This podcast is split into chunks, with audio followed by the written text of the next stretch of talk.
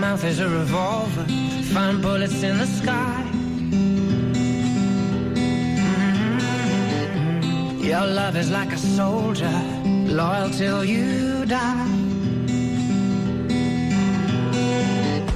And I've been looking at the stars for a long, long time. I've been putting out fires all my life. Everybody wants to flame, they don't want to get burned. Comienza Mirada de Apóstol, un programa dirigido por el padre Miguel Segura.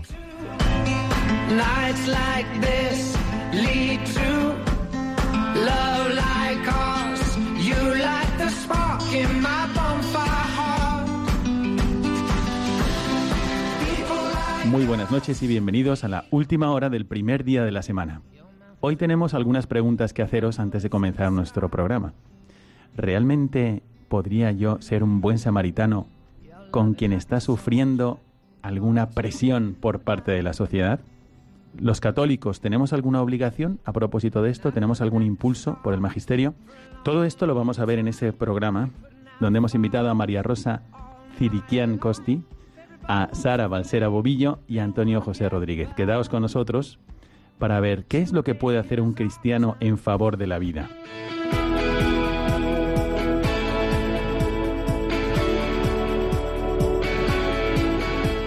Mirada al presente.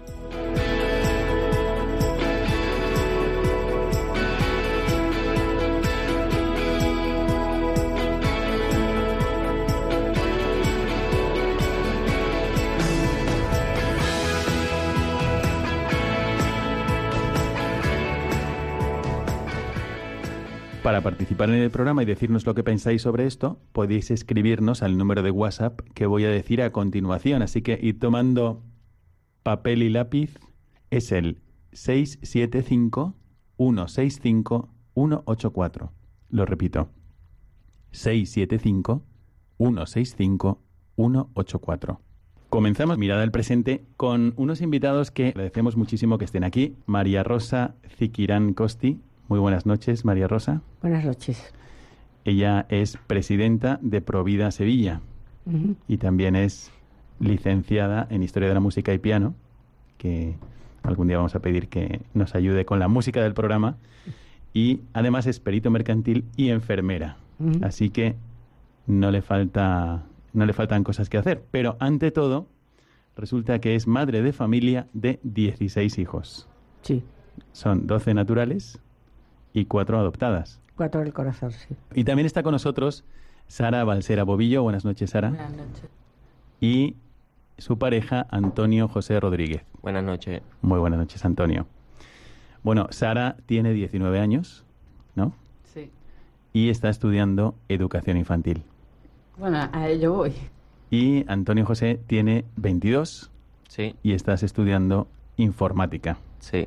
Ellos están aquí para contarnos su historia, cómo han tenido contacto con Provida Sevilla y María Rosa nos va a hablar de cómo es posible eh, salir de esta falta de debate que hay en España sobre estos temas y en general en la cultura occidental, cómo dejar salir el impulso de un corazón cristiano que quiere ayudar a los demás, que los ve como, como esos, esos agredidos en el camino que han tenido la desgracia de caer en un error, de sentirse presionados, de no valorar la vida, de equivocarse por caminos que es lo que, lo que nos propone la sociedad, y no quedarse con los brazos cruzados, sino eh, ayudar a quienes han tenido pues esta, esta bendición de tener un hijo. Y está con nosotros también Antonio, que está cumpliendo ahora ocho meses y que está aquí con nosotros y va a hacer algunas aportaciones al micrófono.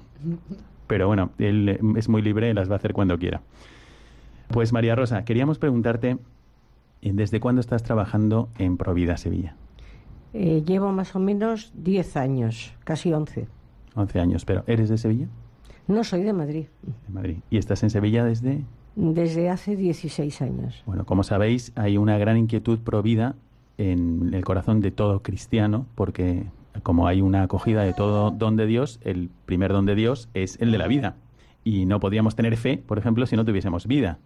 Así que en el corazón de todo cristiano hay una, defensa a ultranza y una promoción a ultranza de la vida y de la dignidad de la vida. A veces se presenta a la Iglesia como una sociedad retrógrada que está llena de prohibiciones y sin embargo no es así. Lo que la Iglesia promueve es todo lo bueno, toda la, la dignidad de la vida. Promueve la comida para el hambriento, promueve la educación para el ignorante, promueve la vida para el que la tiene. Y eh, por eso un cristiano puede hacer ese apostolado, esa evangelización, trabajando por la dignidad de la vida humana.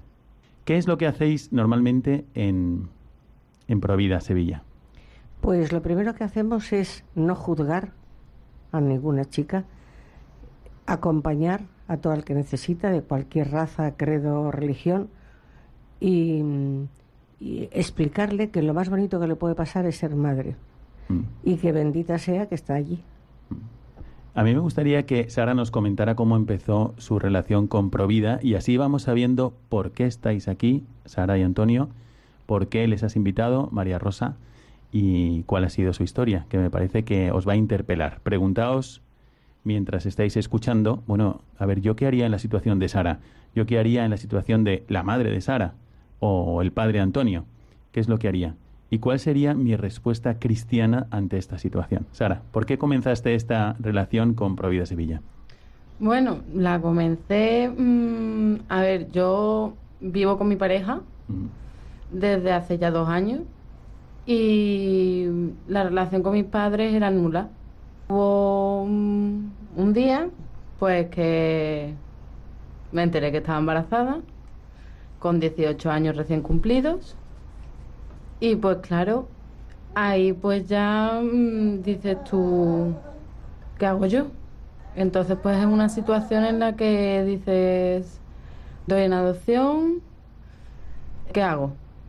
Pero ¿qué pasa? A mí puede que en algún momento se me viniese a la cabeza el simple hecho de querer abortar, pero luego decía, ¿cómo voy a cometer yo esa locura? Si tanto mis creencias que me han dado en mi colegio, tanto en mi casa, van en contra de ello y, y como que no, como que no, entonces pues claro, se me vino a la cabeza el simple hecho de, bueno, doy en adopción. Mm. Yo soy adoptada, pues ¿por qué no mm, hacer lo mismo que hicieron conmigo? Que gracias a Dios pues he conseguido tener una familia y las mejores enseñanzas, la mejor educación. Y claro, a través de todo ello, pues cuando se lo cuento a mis padres, te vamos a apoyar, pero tienes que tener en cuenta que el hijo es tuyo y tú te tienes que hacer responsable de él con tu pareja. Y es una situación en la que tú ya directamente, mm, aparte de, de estar en shock, porque es como estás, y aparte de, de decir ahora qué hago, pues es como que te derrumbas por dentro. mm, ¿sabes? Porque es, tengo 18 años, eh, tengo a mi familia distante, sí, tengo mi pareja, pero es que es algo que, que me está cambiando la vida por completo. O sea, es de pasar a adolescencia a pasar de repente a ser madre. Es un, un cambio espontáneo. Eh, ¿Tú no tenías relación con tus padres? ¿Ninguna relación? A ver, no es que tuviese relación, tenía algo de relación. Sí, perdona, te voy a preguntar también. eh, a ver, has dicho que eres adoptada. ¿De dónde eres originaria? De Rusia. De Rusia. ¿Y mm, desde cuándo te adoptaron? Pues yo tenía, que yo recuerde, un año y medio, cosas así. Mm. Y siempre has estado en España desde entonces. Claro. Muy bien. Entonces ahora, ante esta situación, pues vamos a imaginarnos. Sara se encuentra que está embarazada y que hay una posibilidad. ¿Tú sentiste presiones externas como para abortar, que fuese una de las opciones? No, la verdad que en ningún momento. O sea, fue más bien una tensión de, de sentirme no preparada Mm. para ser madre.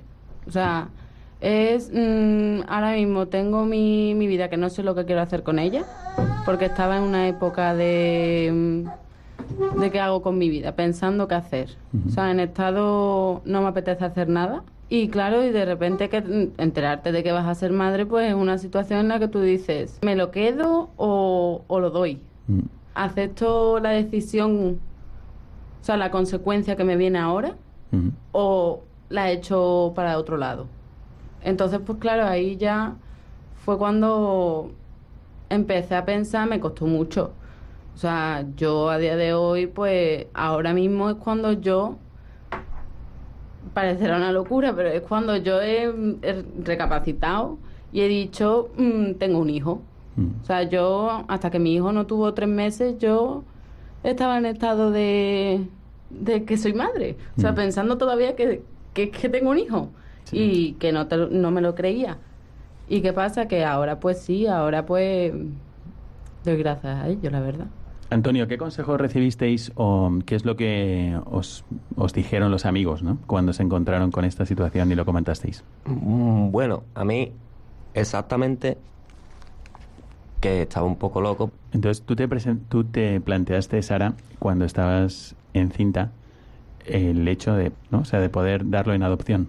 Efectivamente, pero por el simple hecho de que al yo ir en contra del aborto y al no estar metido en mis creencias, lo primero que se me vino a la cabeza fue pues que yo soy adoptada, entonces porque si yo soy adoptada y he conseguido una familia, no darle lo mismo a la persona que viene en camino.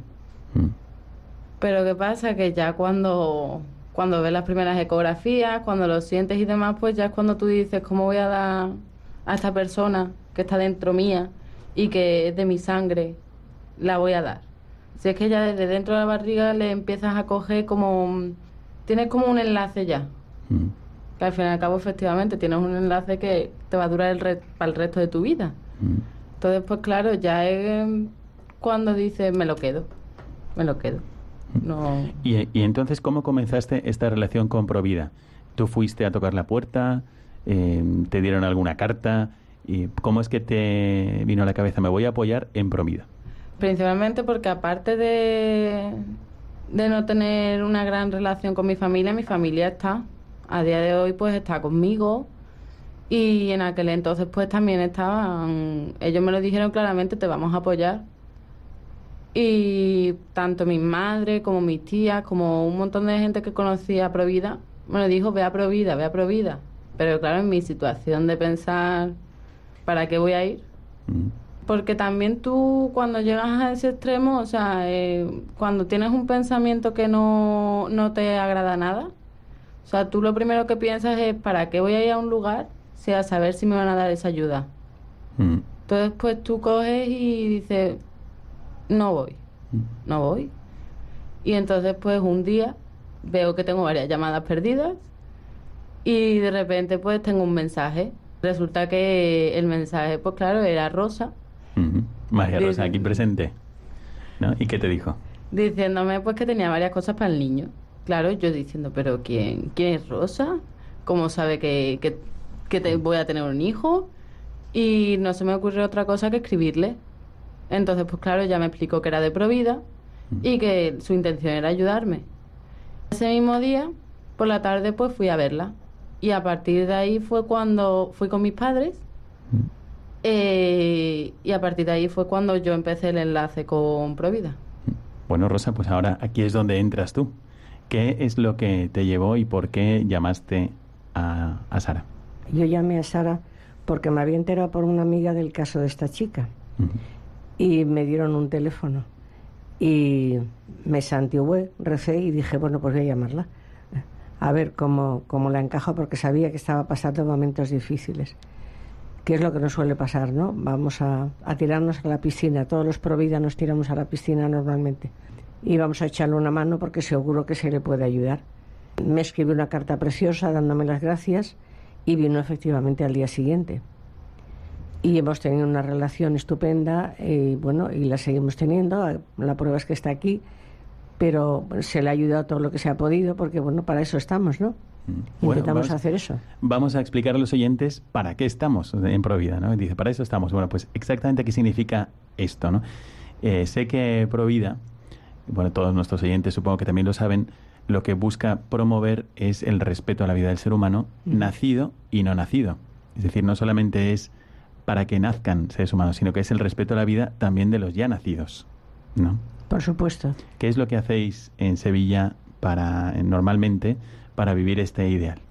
Pues bueno, trabajar muchísimo, eh, sobre todo escuchar a las mujeres que van a venir, que son las que necesitan ser escuchadas, eh, entender por lo que ellas están pasando o intentar entender, ponernos en su lugar, tranquilizarlas.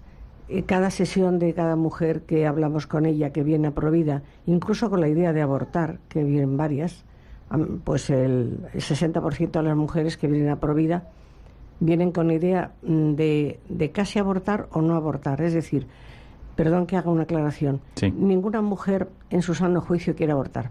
Eso está plenamente mm, visto ya después de tantos años, ¿no? Eh, pero como la sociedad le mm, implica tanto, le complica tanto y no dice la verdad, pues una mentira repetida mil veces se convierte en una verdad. Entonces hablan es lo que de se dice, aunque sabemos que no es así, ¿no? Sabemos que no es así, pero claro, como se les dice, pues dicen lo de la interrupción del embarazo. Y cuando vienen allí vienen muy asustadas, hechas polvo, y, y, bueno, hay que convencerlas de que lo que tienen dentro es no son ellas mismas ni sus deseos, es un ser único, irrepetible, creado por Dios para la eternidad, para hacerlas felices. Y cuando tú encuentras a gente que, que, se acerca para ser voluntario en Provida, ¿qué es lo que les trae para ser voluntarios? No tanto para recibir ayuda, sino para decir, yo creo que debería implicarme en esto. Y segundo, ¿son sobre todo cristianos o hay de todo? Eh, la primera pregunta, la gente que es voluntaria, que se viene a apuntar a Provida, es porque ve una realidad que le duele y quiere ayudar. Y entonces ya se implica y cada vez se implica más diríamos que se enamora de la labor de Provida. Mm. Y mm, la segunda que me ha dicho era... Mm, si el origen de todas estas personas que quieren apoyar a Provida son cristianos o hay de todo. Eh, son cristianos, somos cristianos pero respetuosos con las... Eh, somos aconfesionales en general porque atendemos a todas las confesiones, no importa de qué, de qué religión sean, pero somos cristianas la mayoría, sí.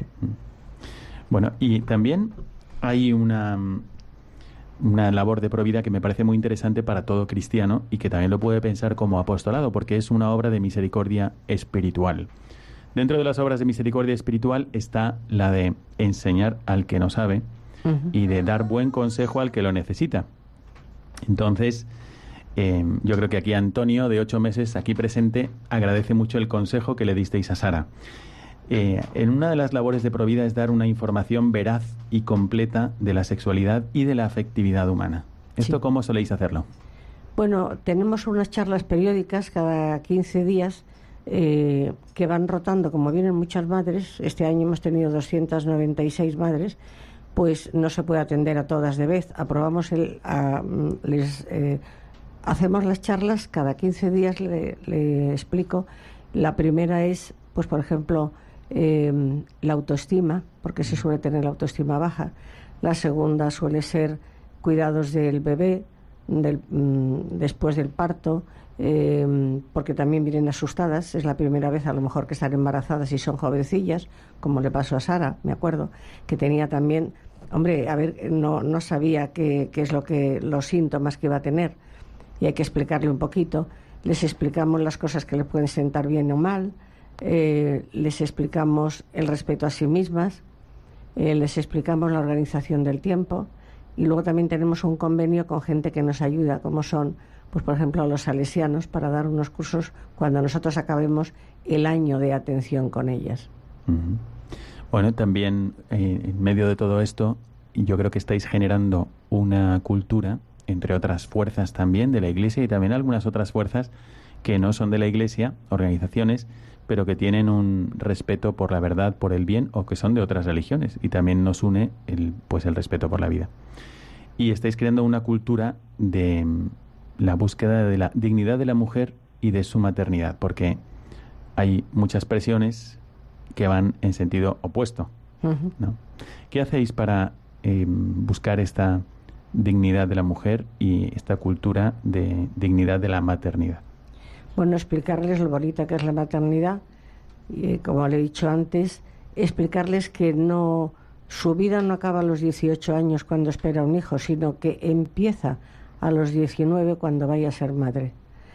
y que va a tener tiempo para todo, porque el tiempo eh, quizá aporta un poco mi experiencia, es lo que más se estira.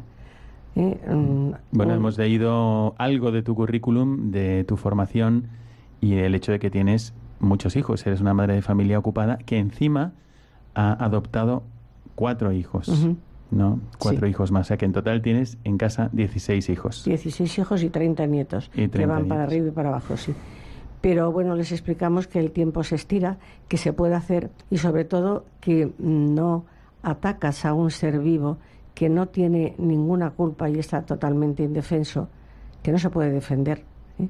de las presiones exteriores y que tienes tú que ser responsable de ese ser que llevas dentro. Hay un tema que ha apuntado Sara, ¿no? Sara, tú dijiste que en un momento estabas pensando, dado que tú eres adoptada, en dar a tu hijo en adopción, ¿no? Para mí mis padres no son los que, los que me dan a luz. Para mí mis padres son los que me enseñan día a día y los que están ahí siempre. Siempre. No sé, te han dado cariño, te han acogido. Efectivamente, son las personas que te crían desde que eres pequeño. Tú ya. has tenido entonces una buena experiencia como adoptada. Efectivamente, sí, a ver. Yo he tenido mis problemas, lo que viene, pero dentro de lo que cabe, pues claro. he Y tenido- entonces pensaste en dar a tu hijo en adopción en algún momento. Efectivamente, porque dije, fue como un pensamiento de, mm, bueno, si lo doy en adopción, puede caber la posibilidad de que mi hijo acabe en una familia que le puedan dar más que yo. Entonces, pues lo tomé como en cuenta, pero ya luego cuando viví las primeras ecografías y demás, ya empecé como a mm, tener un enlace con él. Entonces, pues ya es cuando tú dices, no puedo. Yo quiero preguntarle a Rosa entonces si habláis de esta posibilidad desde Provida, cuando una chica se acerca a lo mejor asustada o presionada, mm, tiene miedo, Sí. por ejemplo, o las primeras mm, los primeros consejos que recibe de su ambiente, de su amigo eh, o hasta de los médicos, es que interrumpa el embarazo. ¿no? Les dicen esto, pero claro, significa abortar. Y eso significa quitar una vida. Entonces, vosotras también les habláis de la posibilidad de la adopción. Tú, además, siendo madre que ha adoptado cuatro hijas. Nosotros hablamos primero de que tenga el niño. Es decir, lo primero que intentamos es quitarle la mentira que le han explicado. Cuando vienen a- normalmente al centro y vienen a lo mejor con su pareja o la madre o una amiga, dicen, no, yo es que voy a quitarme, es curioso, dice, voy a quitarme eso. Y entonces la palabra niño nunca la pronuncian. En 36 años que lleva Provida nunca se pronuncia la palabra niño, antes de, con- de tenerlo. Luego ya sí, es su hijo. Entonces me voy a quitar eso. Y dices, ¿y eso qué es? Bueno, y empieza un poco el tira y afloja. Y dice, es que voy a interrumpir el embarazo. Entonces me voy donde la luz y la apago con el interruptor. Luego vuelvo a encender. Digo, mira, esto lo he podido hacer dándole a un interruptor, pero con un niño no puedes hacer eso, directamente lo matas. Entonces ya empieza un poco la discusión bizantina, eh, pero no, eso no es una barbaridad, eso es un saco de, de células. Digo, pues el mismo saco de células que eres tú ahora, con ese pelo, con la cadena de ADN, y se les empieza a explicar todo.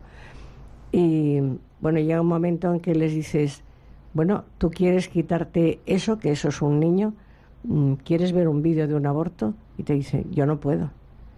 Y automáticamente contestas, bueno, si tú no puedes verlo, ¿cómo lo vas a hacer? Eso tiene una, bueno, una espera, una técnica de aguantar, suele durar entre tres cuartos de hora y una hora. Pero vamos, normalmente tienen el niño, porque un- el sentido maternal ya lo tienen. Recuerdo un- uno de los tuits de Monseñor Munilla que decía, ¿por qué está usted tan implicado en la causa Provida? Y decía, pues por una razón muy personal, porque yo fui embrión.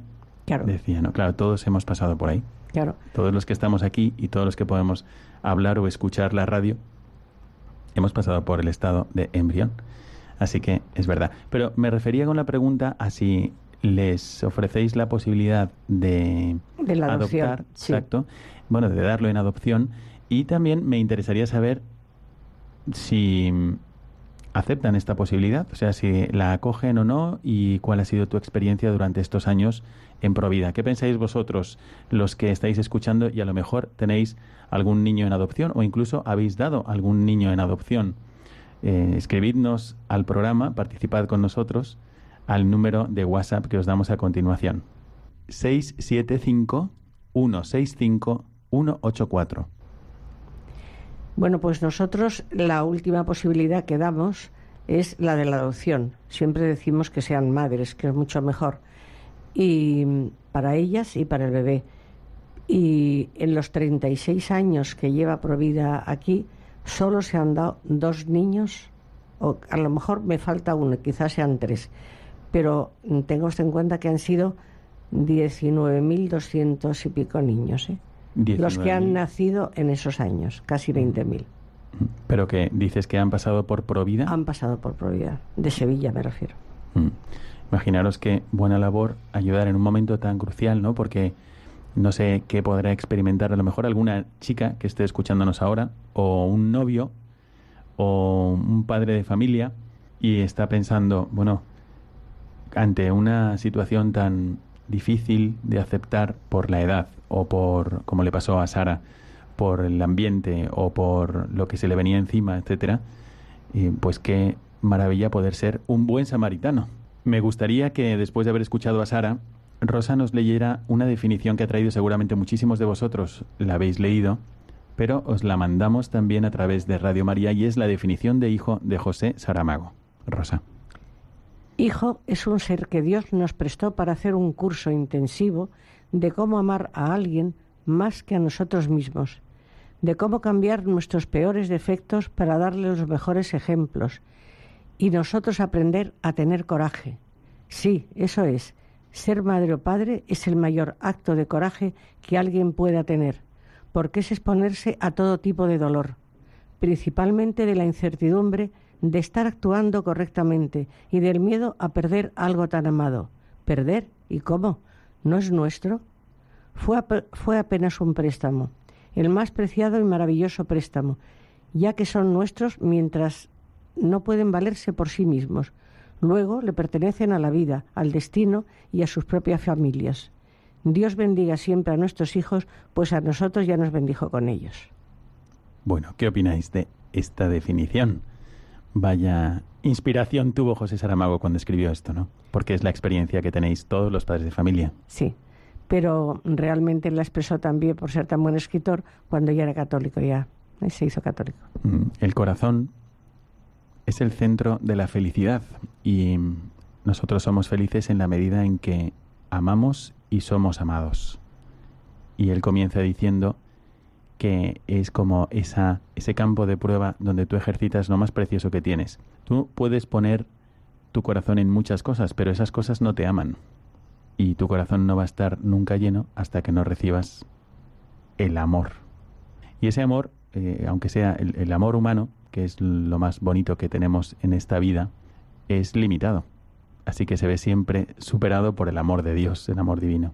Entonces ojalá todos encontremos eh, en esta definición de José Saramago, pues también nuestra definición como hijos ante Dios. Que encontremos en Dios nuestro Padre que nos ama, nos quiere y nos colma y que nuestra eternidad sea pues ese momento donde te sientes enamorado, ese instante donde te sientes enamorado, siempre creciente y encima correspondido. Rosa. Hay un ejemplo muy bonito que nos, nos llena de ilusión a los Provida, que es, están viviendo ahora las abuelas que hace 30 años o 31 no abortaron con sus hijas para que no aborten. Fíjate. O sea que sí, realmente fue eficaz y como todo lo que planta el Señor, no solamente se queda en ti, sino que va pasando de uno a otro, ¿no? También yo pienso mucho en las personas que han tenido pues un mal consejo, que no han tenido la suerte que has tenido tú, Sara, que has dicho, oye, yo he recibido una formación, he recibido, me ha arropado al final, aunque no estaba en buenas relaciones o tenía dificultades, al final me han apoyado, al final me han acompañado de la mano para que le pudiera dar a mi bebé lo mejor. Pues hay chicas que no han recibido este apoyo, que lo han sufrido, que han tenido justo lo contrario, una presión, unos malos consejos, y yo siempre digo que la mujer que ha sufrido un aborto es la segunda víctima. Claro. Que, no, no- que la han engañado, que la han hecho sufrir, que no le han contado la verdad, que no ha habido alguien al lado que ha sido el buen samaritano para decírselo. Claro. ¿no? ¿Has tenido tú también experiencia de esto? Sí, sí, pero realmente la gente, bueno, claro, la que llega Provida, eh, mm, vamos, normalmente luego no aborta. eh, nada, eh, es altísimo el porcentaje de las que de todos los que nacen, pero mm, como le mienten con tal suavidad, le plantean el tema de tal forma los medios, le ponen al niño, al hijo, que es lo mejor que les puede pasar en la vida, se lo ponen como un enemigo. En realidad, el hijo es una persona que te puede molestar. Sara, ¿qué quieres decir? Eh, yo con perdón, Rosa, lo que quiero decir es que el problema que tiene mucha gente, lo que has dicho de los consejos y demás, el problema que tiene mucha gente es que a día de hoy, desgraciadamente, la sociedad, o sea, las personas nos basamos en lo que dice la sociedad. Entonces, Sí. Cuando me quedé embarazada, la gente lo primero que sabía hacer era hablar. No te venían y te decían, a lo mejor enhorabuena, sino, estás loca. Cosas que al fin y al cabo a ti te llevan a una situación de, de qué hago, porque es que si, si sigo adelante, me pueden juzgar, pero a saber hasta cuándo. Y Parece que te van a sacar de la sociedad, ¿no? Ahí está, y eso es como que te desanima a seguir para adelante. Yo desde luego, gracias a Dios, he tenido la suerte de, de echarle más cuenta a lo que decía mi ambiente, mi entorno. Entonces, pues yo creo que la gente se tiene que quedar con, hazte caso lo que tú digas, ¿sabes? Haz lo que tú quieras hacer. Que te dé igual lo que los demás puedan pensar. Porque es que si te dejas aconsejar por gente que no, no entra dentro de, de tu vida, por decirlo así. Lo único que vas a conseguir es tú misma estar mal y no hacer a lo mejor lo que de verdad te, te gustaría hacer. Céntrate en ti, céntrate en tu pensamiento y no te centres en lo que puedan decir después. O sea, a ti te ayudó esta actitud para decidir tener tu hijo. Efectivamente, a mí me dieron buenos consejos, gracias a Dios, también pues recibí muchas críticas, Sí. pero al final eres tú misma la que tienes que tomar esa decisión, ¿no? No la tiene que tomar la gente por ti. Entonces, pues es lo que te lleva, a, yo quiero esta decisión, yo quiero hacer esto, me da igual lo demás, lo que puedan pensar y demás, porque al fin y al cabo es algo mío. Y al ser algo mío, soy yo la que toma esa decisión.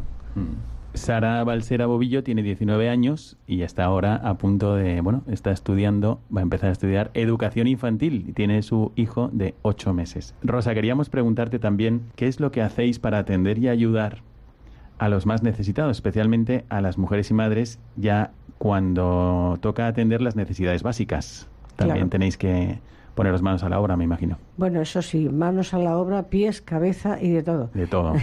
Sí, No, es, mm, esta- es que tengo todo el tiempo durante esta, este programa, no sé vosotros, queridos oyentes, pero ¿a qué se refería Jesucristo con que un samaritano, o sea, uno, pues que un judío vería mal, un judío lo vería mal, un judío no se hablaba con un samaritano, ¿no?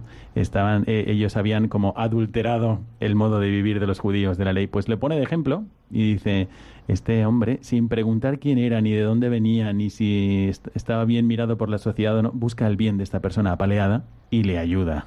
Le ayuda eficazmente, no solamente le da una palmadita en la espalda y le da un buen consejo, sino que lo carga, lo lleva, lo cura, lo sana y da dinero para ayudarle al posadero y cuídalo, que yo volveré. Entonces yo estoy pensando todo el tiempo pues en esta, estas personas que, siguiendo también la doctrina de la Iglesia y el impulso en su corazón que le pone Espíritu Santo, quieren ayudar a que la vida sea respetada, a que la vida sea digna para todos. Y en este caso, pues también ayudar a las chicas que quedan embarazadas y que reciben todo un impulso contrario a esto. ¿no? Entonces, ¿qué es lo que hacéis en la práctica para vivir como el buen samaritano ante casos como, por ejemplo, el de Sara? Lo que hacemos es intentar, mm, tenemos socios que nos ayudan mm, en general, que además suelen ser anónimos, no les gusta que se diga nada de ellos, Eh, casas de ropa que también nos dan ropita para los niños, tenemos un grupo de 10 u 11 mujeres ya mayores que están todo el día tejiendo, ya no se mueven mucho de la casa, pero son abuelitas respetables que hacen un punto estupendo para los niños. Y luego pues gente que nos da sus cunas, eh, las que se les han quedado ya, pues para los niños se les han quedado ya en, en el desván, diríamos así, ¿no? Nos ayudan también bastante, bastante, tirando a mucho las hermandades de aquí de Sevilla, que, que también entran en eso, que me han dicho que no, en fin, mejor nombrarlas, ¿no? Porque se hace así. Y luego, pues vamos, tenemos una acuestación al año, que esa acuestación se hace el día 3 de octubre, para, para tener para todo el año y poder pagar el alquiler y esas cosas. Y tenemos, bueno, atendemos a 300 o 300 y pico mujeres cada año, más el hijo que hayan tenido de alguna relación, más algún hermano o algún abuelo que viva con ellos. Total, este año hemos atendido a 1.072 personas. 1.072 personas que estarán agradecidas toda la vida y sus familias. Bueno, eso con que lo agradezca el de arriba. Sí, pero es verdad que también Dios cuenta con nosotros, y siempre era así, Jesucristo en el Evangelio, que no, no solamente actuaba directamente Él, sino que también actuaba a través de nosotros. Entonces hay que reconocer también vuestro trabajo porque es el de Dios en vosotros. Dice Jesucristo, que los hombres vean vuestras obras buenas para que así glorifiquen a vuestro Padre, ¿no? Entonces es verdad que es Dios el que nos mueve el corazón para decir yo me puedo encontrar en la situación del buen samaritano, pero lo voy a hacer entonces, aquí os lanzo unas preguntas para que también podáis comentarlas con nosotros en el WhatsApp o si queréis llamar directamente al programa, que son estas. ¿Pensáis que hay falta de debate en España sobre esto? ¿Pensáis que esta situación, como por ejemplo la de hoy de Sara, o el trabajo de Rosa, o la situación de Antonio, son situaciones que deberían hablarse más? A ver qué estamos haciendo, qué, qué sociedad estamos creando, qué consejos estamos dando y qué mentalidad estamos creando. ¿Pensáis también que las leyes sobre esto son justas? ¿Realmente? ¿Que no podrían mejorarse? ¿O pensáis que ahora, por ejemplo, las conversaciones de verano, ¿sabéis? Yo cuando escuché esta nueva propuesta de ley, ¿no? Sobre la eutanasia, que también afecta a los que trabajan en Provida, por supuesto. ¿Pensáis que estamos preparados para hablar en una conversación de verano sobre la bondad o maldad de una ley como la propuesta de ley de la eutanasia? ¿No tendríamos que formarnos un poco mejor? ¿Qué dice la Iglesia sobre esto? ¿Solamente son una serie de prohibiciones? ¿O son más bien un continuo postular lo bueno y la dignidad de la vida humana y de dar el bien a quien lo necesita, que somos todos? ¿Qué pensáis sobre esto? Escribidnos al WhatsApp de nuestro programa. 675 165 184. Bueno, quisiera también preguntar a Rosa sobre esto último, sobre la eutanasia y sobre el, lo que hacéis desde Provida para crear una mentalidad en favor de la vida. Bueno, nosotros normalmente nos mm, intentamos formarnos, eh, tenemos cursos, asistimos a cursos que da el arzobispado aquí o en Madrid concretamente, y yo voy la semana que viene a Madrid, tenemos unas pautas que nos marcan lógicamente la iglesia, porque cuando usted ha dicho eso de la iglesia me ha encantado, porque normalmente es que la gente piensa que la iglesia obliga, y la iglesia lo que es es madre. Y todas las madres lo que aconsejamos es que cuando un hijo vaya a salir de casa, que se ponga la bufanda para que no coja frío. Eso hace la iglesia con nosotros, ¿no? Entonces nosotros nos estamos poniendo la bufanda, diríamos así, intentando eh, asistir a cursos, formándonos cada vez más, porque claro, siempre tenemos que aprender más y mejor para poder explicar lo que es la vida desde el momento de la concepción hasta el momento, el momento de la muerte digna.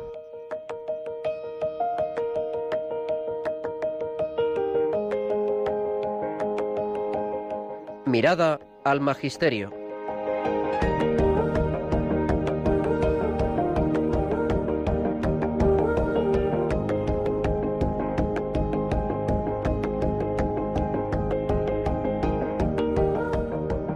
Pues muchísimas gracias a todos los que, como María Rosa, también estáis trabajando no solamente en Sevilla, sino en toda España, y no solamente oficialmente en Provida, sino con una actitud provida.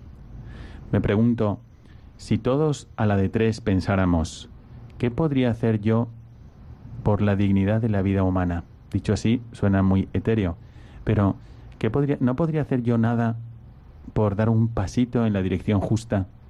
Por ejemplo, en mis redes sociales? ¿No podría yo hacer nada por dar un pasito en la dirección justa en la conversación que voy a tener mañana, en un día de calor? Puede ser que bastaría leer algo de lo que dice la Iglesia sobre la ley de la eutanasia o algo de lo que dice la Iglesia sobre la actitud provida del cristiano. En esta segunda parte de nuestro programa, Mirada al Magisterio, como sabéis, nos dirigimos a una fuente de luz, de claridad, de lo que la Iglesia comparte con nosotros como Madre Buena. Y hoy hemos traído un texto de Gaudium, Gaudium et Spes que pedimos que lea Sara. Apoyada en esta fe, la Iglesia puede rescatar la dignidad humana del incesante cambio de opiniones, que, por ejemplo, deprimen excesivamente o exaltan sin moderación alguna el cuerpo humano.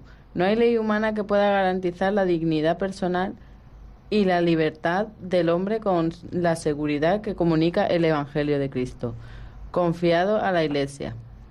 El Evangelio enuncia y proclama la libertad de los hijos de Dios, rechaza todas las esclavitudes que derivan en última instancia del pecado, respeta sentamente la dignidad de la conciencia y su libre decisión, advierte sin cesar que todo talento humano debe redundar en servicio de Dios y bien de la humanidad.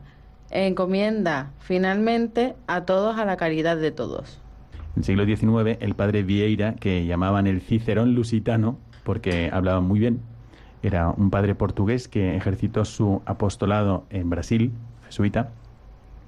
Él tiene un discurso famosísimo sobre la liberación de los esclavos y habla con muchísima fuerza. La Iglesia siempre lo ha hecho. Eh, nos tenemos que liberar de todas las esclavitudes. Bueno, ahora estamos bajo otra esclavitud que lleva a la gente a, a, tomar decisiones muy erróneas, equivocadas, y alguien tiene que decirles, la Iglesia tiene que decirles, eh, la dignidad de la vida humana está por encima de esas mentiras, de, esas, de esos errores, de esas presiones.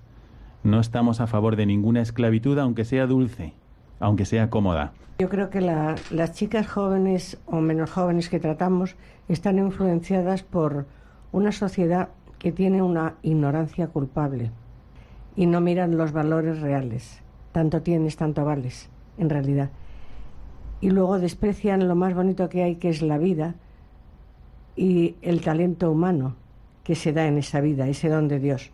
Yo estoy ayudando? ¿Yo estoy siendo buen samaritano con alguien o dejo que, estén tirados en la cuneta mientras voy pasando y no les ayudo con mis manos, con las mías, lo que yo puedo hacer por los demás? El Magisterio nos dice, sin ningún género de dudas, que la vida comienza en el momento de la concepción y no comienza en el momento del consenso.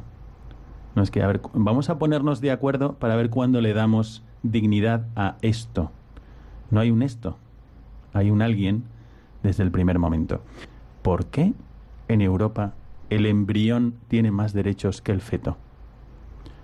El embrión tiene un estatuto jurídico más definido en Europa que el feto en España. ¿Cómo es posible esto? ¿A quién estamos engañando? ¿Cómo es posible que haya un silencio culpable sobre esta realidad? ¿Se han equivocado todos los abogados? Tú no puedes manipular embriones, no puedes venderlos, no puedes traficar con ellos, no puedes... Pero resulta que al feto lo puedes matar. ¿Quién nos está engañando? ¿Y por qué nos dejamos engañar? ¿Y por qué hay un silencio pasivo sobre esto? Bueno, pues son preguntas que el magisterio nos aclara.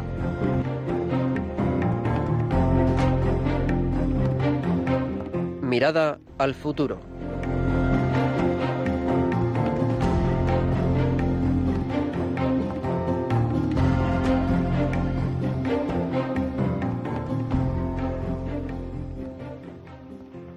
Comenzamos esta mirada al futuro recordándoos que también vosotros podéis comentar con nosotros qué os ha parecido este testimonio, bueno, el testimonio de nuestras dos invitadas, llamando al siguiente teléfono directo de Radio María, el 91 005 9414.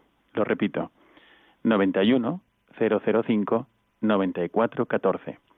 Y si alguno prefiere mandarnos algún mensaje de WhatsApp, puede escribirlo al 675 65 675-165-184.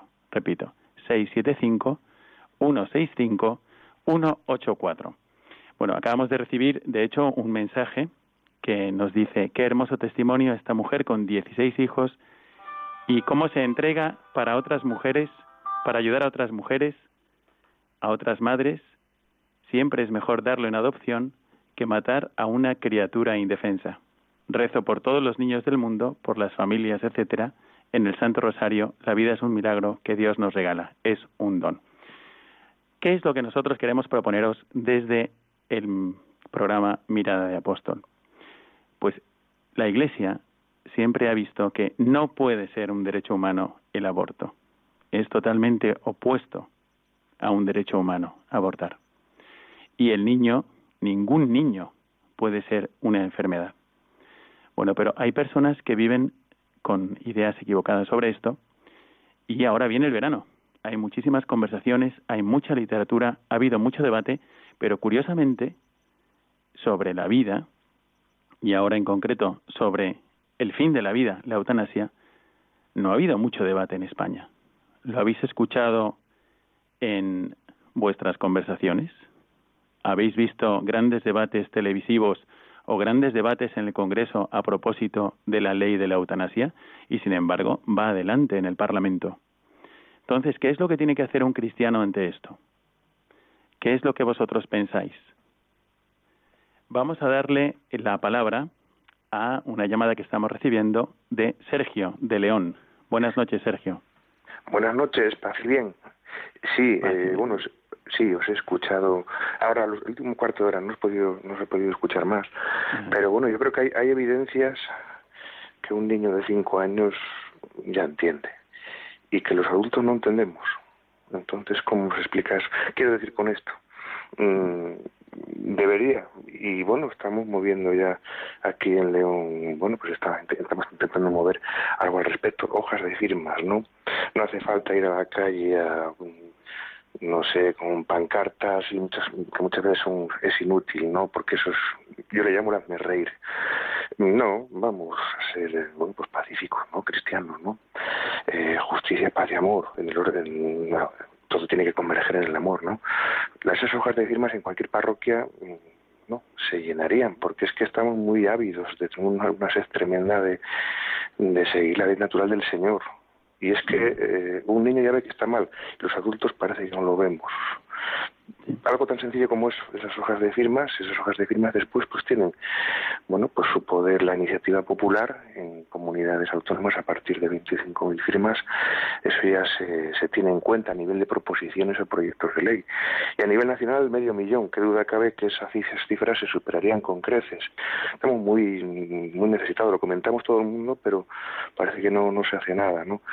Pues sería muy fácil. Incluso iría más lejos y acabo ya para que pasen más personas, ojalá, y aporten más, más ideas. Pues que en esas hojas de firmas no solo se hablaría, se firmaría un tema, varios temas, eh, que duda cabe que aborto y eutanasia, derecho a la vida es, es, es vital, valga la redundancia. Se podría aprovechar con esa firma para tres o cuatro cuestiones eh, vitales, o más incluso.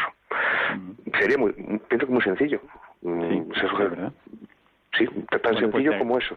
Se llenarían rápidamente y, ojalá y aumentase, sí. Mm. Aquí en León estamos promoviendo, intentando promover algo al respecto. De momento está muy, digamos, es un pequeño, una pequeña semilla, pero estamos intentando moverlo a algunas personas. Y ojalá sea para, no digo para toda España, para todo el planeta. Paz y bien. Bueno, pues paz y bien. Muchas gracias, Sergio de León, y te agradecemos tu aportación. Es verdad que se podrían hacer una recolección de firmas o expresar la propia opinión. Quizás antes incluso todo cristiano está obligado a, formar bien su opinión en sintonía con la del Evangelio. Y sobre esto quisiera comentaros una luz que tuve el otro día y que así la puse en Twitter. Y resulta que estaba pensando en la visitación a propósito de la fiesta del nacimiento de Juan Bautista. Pero bueno, me fui seis meses antes de ese nacimiento y estaba pensando que efectivamente en la Biblia sí que salen como protagonistas tanto un feto como un embrión. Y es en ese momento, es cuando la Santísima Virgen María visita a Suprema Santa Isabel, resulta que hay un feto llamado Juan Bautista que reconoce a un embrión llamado Jesús de Nazaret, que ya estaban nombrados ambos, ya tenían su nombre, es decir, su característica de personas, no cosas, sino quiénes. Juan Bautista, tres meses, un feto de tres meses, reconoce a un embrión de unos días, dos días, tres días, llamado Jesús de Nazaret. ¿Qué nos quiere decir Dios con esto cuando aparece en la revelación? Yo estuve reflexionando sobre ello y me parece que, bueno, podría ser una página que si se hubiese perdido, tú seguirías amando igualmente a Jesucristo, a la Santísima Virgen María, o aprenderías los, las bienaventuranzas, los mandamientos, el mandamiento de la caridad, los milagros de Cristo, pero el Espíritu Santo ha querido que también quede reflejada en la revelación esa página. Un feto llamado Juan Bautista reconoce a un embrión llamado Jesús. ¿Realmente Dios no quería decirnos nada en esto? Así que, bueno, yo te agradezco, Sergio, también esta, esta sugerencia de decir, bueno, vamos a recolectar firmas, pero también vamos a formar nuestra opinión y vamos también a ayudar a los demás. No se trata de imponer algo, sino de reconocer la verdad, qué es lo que emerge. Y sobre esto la Iglesia nos recuerda que, que debemos respetar la dignidad de toda persona. La Iglesia está a favor de la vida de toda persona, también de las personas no nacidas. Entonces, es cierto que a veces se esgrimen argumentos que pueden ser eh, potentes a primera vista, porque hay, cuando hemos visto recientemente, pues estos debates en Argentina, en España no los hemos visto, pero en Argentina sí, pues te pueden decir, bueno, yo estoy a favor del aborto por la libertad y los derechos de la mujer, y hay que saber explicarle, o dicen, bueno, quien no ha nacido, pues todavía no es persona, es un error, hay que saber explicarlo. Eh, o el aborto, es necesario legalizar el aborto para salvar la vida de la madre también te dicen esto. Y bueno, y tú tienes que decir, un momento, la Iglesia está a favor de las dos vidas, y de las dos vidas plenas. Y nadie está diciendo, nadie está hablando de los sufrimientos de una madre que se ve obligada, empujada, con, con toda la presión que esto significa a nivel psicológico y vital, a, a cometer un aborto. La Iglesia está a favor de las dos vidas. Y bueno, otros dicen, bueno, es que está legalizada en todos los países del mundo. También estaba legalizada en todos los países del mundo prácticamente la esclavitud. Otros dicen, pues es que tenemos que legalizarlo porque solamente los ricos pueden hacer abortos seguros o es una compensación para una violación. Entonces, es verdad que hay como argumentos que si uno no está preparado pueden hacerle titubear. Pero tenemos que formar nuestra opinión, acudir no solamente a ver qué es lo que dice la Iglesia sobre esto, qué es lo que dice el Evangelio sobre esto, sino que hay que decir, bueno, ¿por qué dice esto? ¿Por qué dice esto? Bueno, estamos ahora mismo eh, recibiendo un mensaje por WhatsApp de María Jesús, le mandamos un saludo desde Orense. Muchas gracias María Jesús por mandarnos tu mensaje y nos dice, debemos todos defender la vida, me ha gustado mucho los testimonios. Nosotros fuimos diez hermanos y después adoptamos a otra niña. Donde hay vida, hay alegría. Bueno, quisiera agradecerte de todo corazón, María Jesús, que nos mandes tu testimonio desde Orense y que nos comentes esto. También quisiera lanzaros una pregunta a todos los oyentes. ¿Qué pensáis vosotros? ¿Conocéis algunos casos de adopción? Porque es un tema sobre el que no se suele hablar. Y sin embargo, hoy hemos tenido un testimonio precioso de una madre ya con muchos hijos que encima adopta cuatro. Pero es verdad que uno dice, bueno, es que quién sabe qué vida podrá tener un niño, un niño adoptado puede ser problemático. He escuchado a veces esto. Es casi mejor abortar en lugar de dar en adopción. Bueno, si ese fuese, si eso hubiese sido así, para empezar, por ejemplo, pues no hubiésemos tenido a alguien como, por ejemplo, Steve Jobs, o Marilyn Monroe o John Lennon, todos ellos fueron adoptados. Así que bueno, nos llega otro mensaje de WhatsApp que paso a leer y dice lo siguiente. Buenas noches. La vida te enseña. Un gran amigo tuvo un hijo con un gran síndrome. Convulsionaba, se moría, no comía, no atendía estímulos, se le llenaban los ojitos de lágrimas, del sufrimiento que no podía expresar. Ahí Adai me dio una lección. No traería a un niño a este mundo a sufrir si supiera con anterioridad esa enfermedad. Sería muy cruel por mi parte. Los padres, lógicamente, no sabían de esta enfermedad, pero en ocasiones tiene que haber aborto. ¿Qué decimos nosotros como seres humanos? Bueno, pues nosotros decimos que ante una situación muy difícil, ante una situación de sufrimiento, esa vida no es menos digna.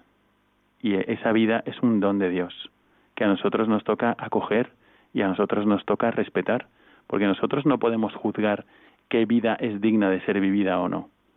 Nosotros, a cualquier persona que exista, que venga a este mundo, nosotros tenemos que cuidarla, tenemos que responder con amor. No tenemos que responder con un juicio frío que elimine de la existencia a esta persona que es irrepetible. Al contrario, tenemos que responder con amor. Hemos a lo mejor hablado demasiado de el aborto, también queríamos haceros reflexionar sobre esta nueva ley de la eutanasia, qué es lo que piensa la Iglesia sobre esto. Estamos formados, podemos iluminar a los demás. Recordad estas obras de misericordia espiritual como enseñar al que no sabe, dar buen consejo al que lo necesita. Orientar a los demás es también la labor de un cristiano, pero con la verdad, con serenidad, con paciencia, con acogida. Ir iluminando la verdad para que todos la reconozcamos, acercarnos todos de la mano a la verdad que es Dios. Bueno, ojalá haya sido para vosotros un momento de reflexión, también un momento de ver posibilidades apostólicas en este campo, tanto en la formación como a la hora de orientar a los demás, a las personas que pueden estar sufriendo.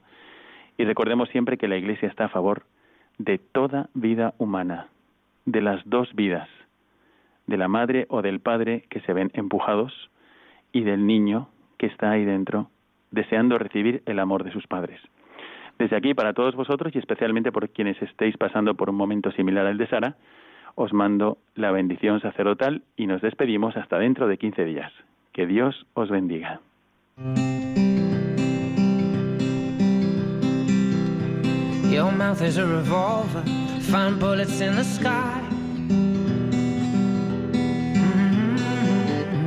Your love is like a soldier, loyal till you die. And I've been looking at the stars for a long, long time. I've been putting out fires all my life. Everybody wants to flame, they don't want to get burned. Acaban de escuchar el programa Mirada de Apóstol, dirigido por el padre Miguel Segura. Nights like this Leave